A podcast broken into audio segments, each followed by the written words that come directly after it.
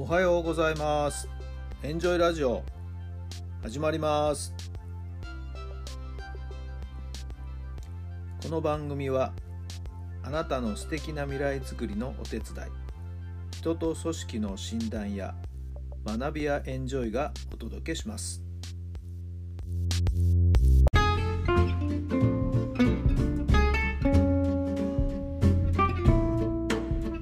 皆さんおはようございます。あなたの心に火を灯すベースボールメンタルコーチ設楽範弘太良さんです。1月の10日水曜日の朝になりました。今日も気持ちよく晴れてね、いい天気になりそうですね。えー肌寒い一日にはなるかと思いますけれども、今日も一日張り切ってまいりたいと思います。さてさて、えーいろんなニュースがね飛び込んできておりますけれどもあのなんか昭和がですねやっぱり一つ一つ終わっていく昭和の遺産が一つ一つ終わっていくんだなっていうなんかそんな感じを受けました。というのも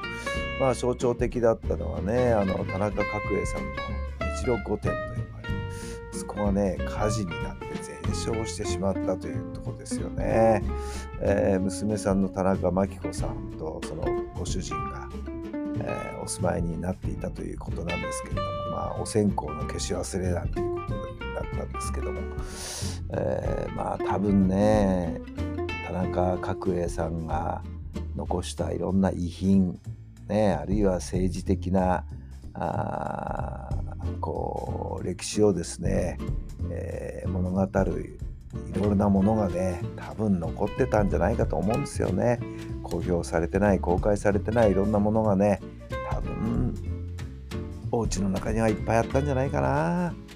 はい。そんな気がいたします。はい、えー日本列島改造論なんて言ってね、えーもうすごいことをぶちまけて。まあとにかく日本の政治家の中ではもう本当に、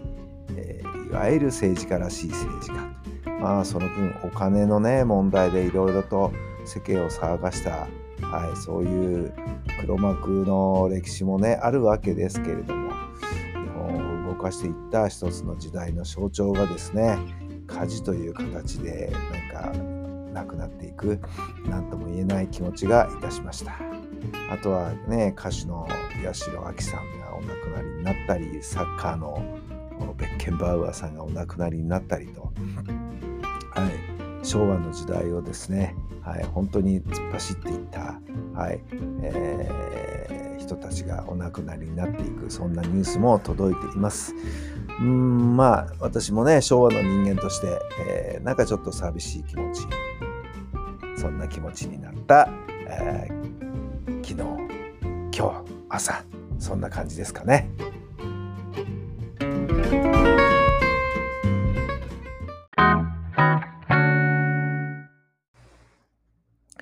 それでは今日の質問です。誰と一緒に取り組みますか？誰と一緒に取り組みますか？はい。どんなお答えが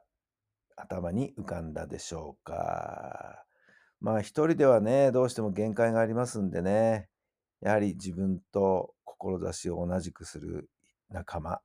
メンバー、そんな人がね、近くにいれば幸いですけれども、まあ仮に遠くに離れてたとしても、気持ちの面ではね、しっかりと支えてくれる、そんな人がですね、えーいらっしゃると、自分の思い描いてる理想に一つ一つ、一歩一歩、また近づけるんではないでしょうか。まあ、私の場合は、まあ、やっぱり何人につけ神さんですよね。はい。一緒に仕事のパートナーとして働いているということではありませんけども、やはり精神的な支えにはなってくれています。そして、時には厳しいこともピシャリと言ってくれる存在なんで、ありがたいなと思っています。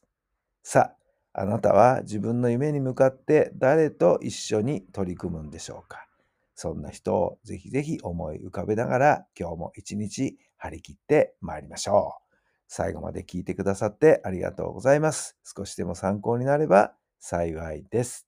今日も充実した一日になりますように。それではまた明日。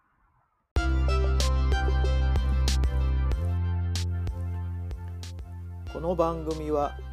人と組織の診断や学びやエンジョイがお届けしました。